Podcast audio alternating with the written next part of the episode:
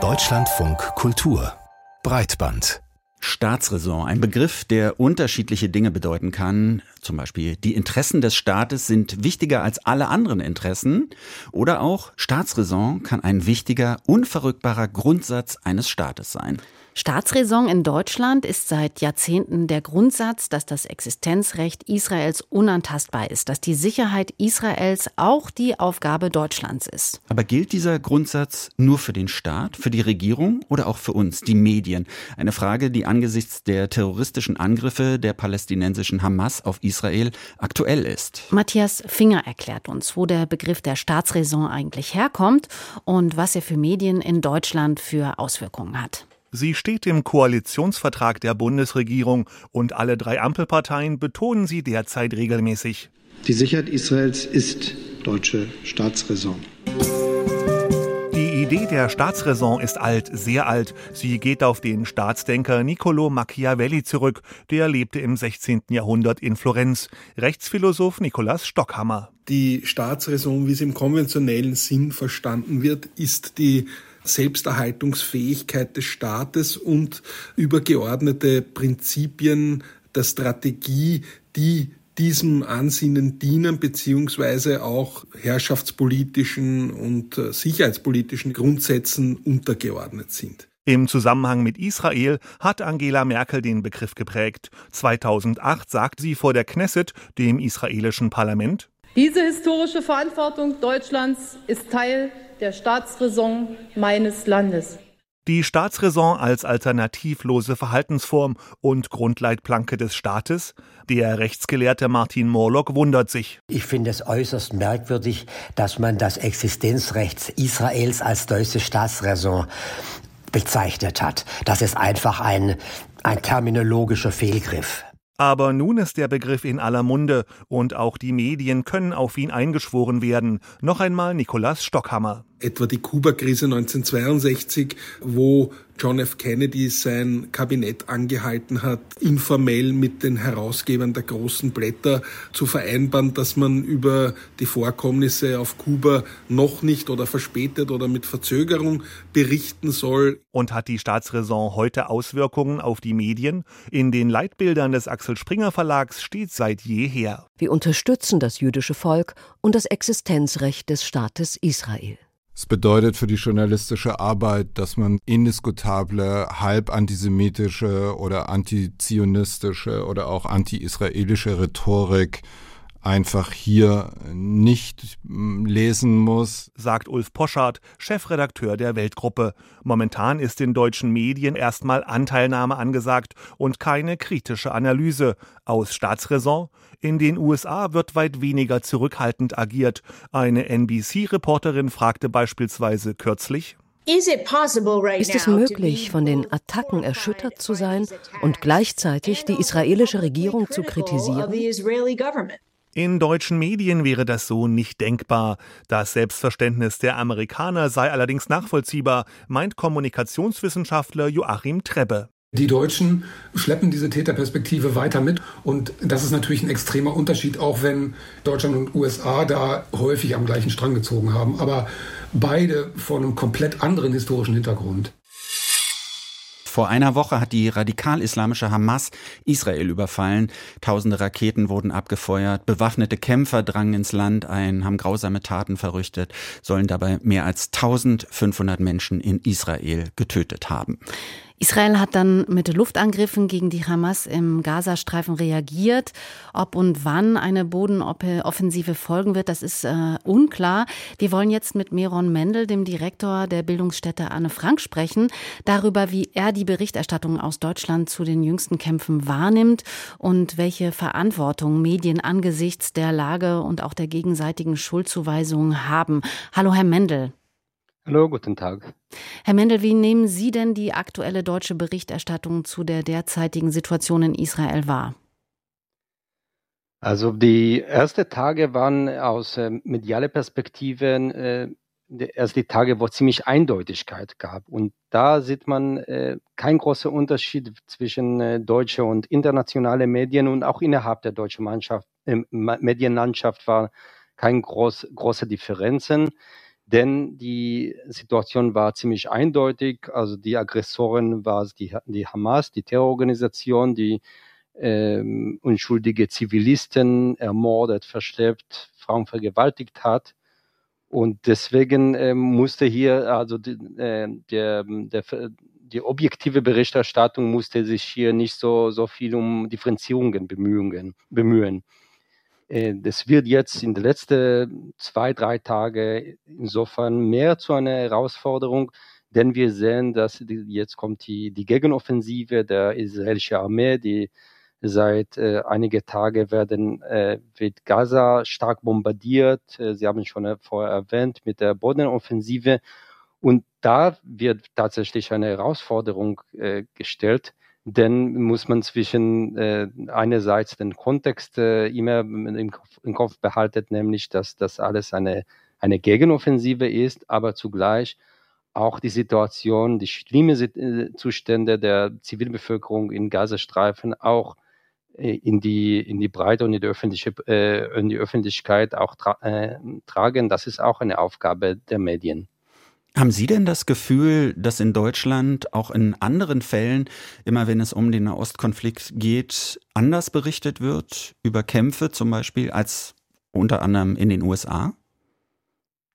Müssen, wenn wir über Deutschland reden, äh, müssen wir zwischen den verschiedenen Medien äh, differenzieren. Also wir haben vor der oder Forschart von der äh, Welt am, am Sonntag gehört. Der hat eine äh, davon gesprochen, dass sie weder Antisemitismus, Antizionismus oder anti-israelische Positionen äh, vertreten wollen in der Bildzeitung oder in der, äh, in den Springer-Medien. Und ich, ich finde, diese Anreihung zeigt eigentlich, eigentlich die Problematik, weil bei der ersten würde ich sagen, alle deutsche Leitmedien würde ganz klar sagen von sich, sie würden auf keinen Fall Antisemitismus verbreiten. Ganz anders ist die Frage des Antizionismus oder anti-israelische äh, Positionen. Da sollen äh, äh, den anti-israelischen Positionen ist die darunter ist es auch die Kritik an eine, eine Regierung Netanyahu, eine Regierung, die sehr weit rechts steht, äh, mehr als jede, jede Regierung in der Geschichte Israel. Und von daher, also ich denke, da, wir sehen in der genau diese Bandbreite auch in der Berichterstattung. Wir finden das, ich finde es, in, dass die seriöse äh, Medien in Deutschland manchmal etwas vorsichtig, aber, aber immer auch eine deutliche Kritik an Israel auch äußern, wenn, äh, wenn der, das denn der auch die Reporter vor Ort der diese Meinung sind. Also ich glaube nicht, dass es eine wirklich in Bezug auf Israel eine allumfassende Meinungszensur herrscht, äh, sondern kann man das, äh, das auch sehen, also eine gewisse Sensibilität, die auch ihre historische Gründe hat. Aber nochmal zu dieser Frage, zu dem Vergleich in den USA. Wir haben ja jetzt gerade über die seriösen Leitmedien gesprochen. Würden Sie sagen, das ist ähnlich wie in den USA oder geht man das Thema in den USA anders an? Auch in den USA muss man zwischen verschiedenen Medien äh, differenzieren. Wenn man beispielsweise Fox News äh, anschaut, da ist eine sehr, sehr starke pro-israelische Position zu sehen, die die sehr vergleichbar ist mit der, mit der Bildzeitung oder Springers Presse. Bei, der, ähm, bei den anderen, äh, also eher linksliberale Medien, ist, denn oft, ist oft zu finden eine noch stärkere Kritiker, äh, kritische Position zu Israel, äh, noch, ähm, also wenn man das in die Vergangenheit, in die Vergangenheit schaut, also da die, gerade die, die Gaza-Kriegen, die 2014 oder 2021 äh, stattgefunden haben, 2021 20 hat die Washington Post auf der ersten Seite äh, die Porträtbilder von der, von der äh, ähm, getöteten palästinensischen Kinder aus Gaza abgedruckt. Das glaube ich äh, in Deutschland äh, noch nicht möglich. Also sehr, so stark die eine, eine Geste der, der Empathie mit, den, mit, der, mit der Kinder, mit der Zivilbevölkerung in Gaza wird heutzutage in, in, äh, in Deutschland eher als eine anti-israelische Haltung äh, interpretiert. Und von daher etwas ähm, sind die deutschen Medien im Vergleich zu den meisten amerikanischen Medien etwas zurückhaltender in der Kritik an Israel. Herr Mendel, lassen Sie uns kurz nochmal über diesen Begriff der Staatsräson sprechen. Also ich sage es nochmal ganz kurz, die deutsche Regierung bzw. der deutsche Staat hat gesagt, das Existenzrecht Israels, die Sicherheit Israels, das ist bei uns Staatsräson. Sollte so, so etwas auch für die Medien in Deutschland gelten oder dürfte so etwas für die Medien in Deutschland gar nicht gelten? Weil das eigentlich diese strikte Trennung zwischen Regierung und, und Medien, die ja festgeschrieben ist, ähm, ja, konterkarieren würde. Also Sie haben schon vorher äh, die Kritik an der, äh, dem Begriff der Staatsräson in der Politik äh, referiert und die, diese Kritik ist berechtigt. Also die, die Vorstellung, eine, dass auch eine Regierung so an äh, der Bevölkerung äh, sagt, was sie zu, was sie zu denken haben und also, vor allem, dass es ein eine Prämisse, ein Formel, der gar nicht, wenn der sozusagen äh, gar nicht festgelegt wird in irgendwelche demokratische Form. Es gab keine keine Wahl darüber oder es wurde auch nicht im Gesetz festgelegt, sondern es ist äh, erstmal übrigens äh, 2007 von Merkel von den Vereinigten Nationen ausgesprochen und dann in diese berühmte Rede von 2008 gesagt. Und nach, nachdem Merkel das gesagt hat, äh, wird es immer wieder vom Politiker dann perpetuiert, ohne dass man wirklich weiß, was, was damit gemeint ist und was sind die Konsequenzen.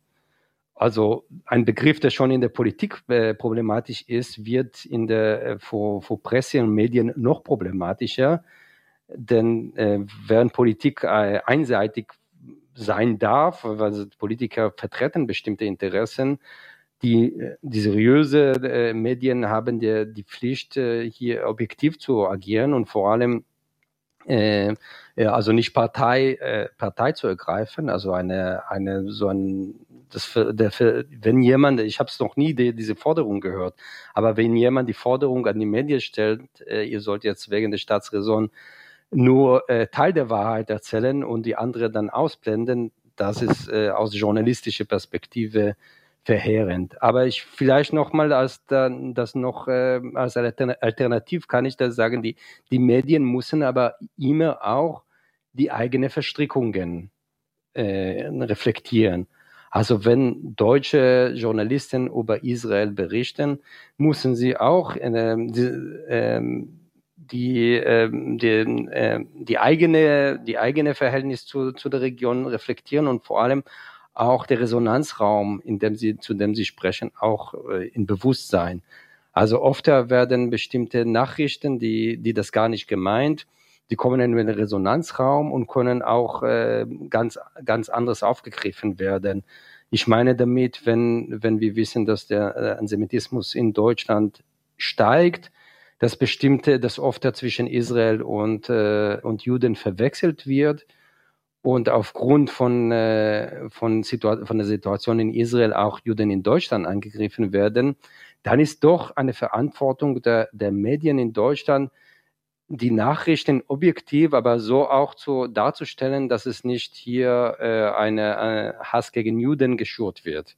Ich weiß, das ist, das ist eine, eine große, äh, große Verantwortung und äh, das ist nicht leicht, aber trotzdem diese, diese Erwartung habe ich von den Medien. Es gab ja gerade äh, bei der Süddeutschen Zeitung einen recht interessanten Fall. Also gab es einen mhm. Kommentar, ein Meinungsstück, in dem so nahegelegt wurde, dass Israel den Überfall der Hamas ausnutzen werde, dass Israel für die Angriffe der Hamas auch mitverantwortlich sei. Dieser Kommentar, der wurde ganz schnell kritisiert. Das sei eine Opfer-Täter-Umkehr, hieß es dann. Und dann wurde dieser Kommentar geändert. Und zwar ohne, dass diese Änderungen kenntlich gemacht wurden. Ich würde auch sagen, ähm, Inhalt des und auch der Zeitpunkt dieses ursprünglichen Kommentars, die waren daneben aus meiner Sicht. Aber sollten äh, JournalistInnen in einem Meinungsstück nicht schreiben dürfen, was sie für richtig halten? Also ich kenne natürlich den Fall, ich kenne auch den, den Korrespondent, langjährige Korrespondenz in Tel Aviv, der, der das Stück geschrieben hat. Und das steht erstmal außer, außer Frage, dass wenn, wenn äh, Texte nachträglich geändert werden, äh, dass es auch kenntlich, kenntlich gemacht werden muss. Äh, das sind sozusagen grundsätzliche journalistische Kriterien, die, die unverrückbar sind und nicht situativ äh, sind. Äh, der, die, natürlich das, äh, also die, darf das, äh, darf der Reporter darüber berichten und äh, die, auch die, dass man übrigens äh, darüber spricht, welche Verantwortung Netanyahus Regierung, Netanyahu-Politik in den letzten, letzten Jahr äh, doch irgendwie mit, mit diesem Angriff, äh, zu, der Verantwortung zu diesem Angriff hat. Haben natürlich eine kleinere, eine sekundäre Verantwortung, aber das ist eine Diskussion, die auch in Israel geführt wird. Und wenn diese Diskussion auch in Deutschland rezipiert wird, finde ich an sich nicht problematisch. Das ist die Frage, wie wir diese Diskussion diese äh, Diskussion so aber transportiert nicht, dass es dann in die Hände derjenigen spielen, die sagen, die äh, nur sagen, dass es, äh, das ist sowieso nur die Israelis dran schuld und Pech gehabt. Sie haben das, äh, sie haben das bestellt und haben das bekommen das ist hier, äh, hier wäre sozusagen die, die redaktionelle Verantwortung, hier den, den notwendigen Kontext zu bringen und das insofern, dass den, den Leserinnen und Lesern das so aufzubereiten, dass es auch das nicht in die falsche Richtung interpretiert werden kann. Sie haben das ja schon gesagt. Israel, das bedeutet, ist nicht gleichbedeutend immer mit Juden. Ähm, gleichzeitig Hamas ist nicht automatisch immer Palästinenser, beziehungsweise nicht alle Palästinenser sind Anhänger der Hamas. Die Lage vor Ort ist sowieso ziemlich komplex. Wenn wir mal so versuchen, ich weiß, das, das klingt jetzt komisch angesichts der Lage, aber konstruktiv dann noch zum Ende herauszugehen. Wie berichtet man denn ja, gut oder angemessen über die Spannungen, die Kämpfe zwischen Israel und Palästinensern. Geht das überhaupt? Man kann ja nicht dieses ganze Hintergrundwissen über die Position und das, was sich über die ganzen Jahr, Jahre und Jahrzehnte da entwickelt hat, in jeden Bericht einbauen. Wie, wie berichtet man da angemessen? Also zum einen, dass die einfache Anfrage ist, dass immer das Bild so zu, äh, nach Deutschland zu transportieren, wie man das vor Ort auch begegnet. Also ich würde nicht sagen, ja, weil äh, man äh, will keinen Antisemitismus in Deutschland äh, anfeuern, äh, sollen keine Bilder von leidende äh, Zivilbevölkerung in Gaza äh, hier ausstrahlen. Also die, diese grundle grundlegende Pflicht, äh, die, die in jeder Auslandsberichterstattung, übrigens auch in Inlandsberichterstattung äh, besteht, nämlich so die Situation kompakt und anschaulich der, der Zuschauer und der Leserinnen das äh, rüberzubringen, wie es auch tatsächlich vor Ort ist, gilt auch für Israel. Das ist keine, keine Ausnahme. Dennoch, äh, dann, äh, äh, ich denke, dass, äh, dass äh, gerade weil die Situation so komplex ist, sollen sich die, die Medien auch die, die Zeit und, äh, oder die, die Aus, äh, ausreichende Seiten auf der Zeitung dann einräumen, um doch diese sehr, sehr langjährige und komplexe Konflikt versuchen, das anschaulich und verständlich den, äh, der, der breite Publikum zu, zu vermitteln. Also es, äh, ich sehe das ein, das ist auch eine These, die, die schon in, eine, in meinem Buch Anfang des Jahres äh, von mir steht, dass Teil des Problems hier in Deutschland ist, dass die das wenig Wissen über diesen Konflikt und das führt dazu, zu, zu dieser Zuspitzung, die wir, wir äh, erleben, weil die, diese Vereinfachungen führen dazu, dass sehr, sehr schnell auch zwei, zwei Lager gegenüberstehen, weil die eine kennen nur die ein, die, das ein, eine Narrative und die, die andere Lager kennen nur das zweite Narrativ.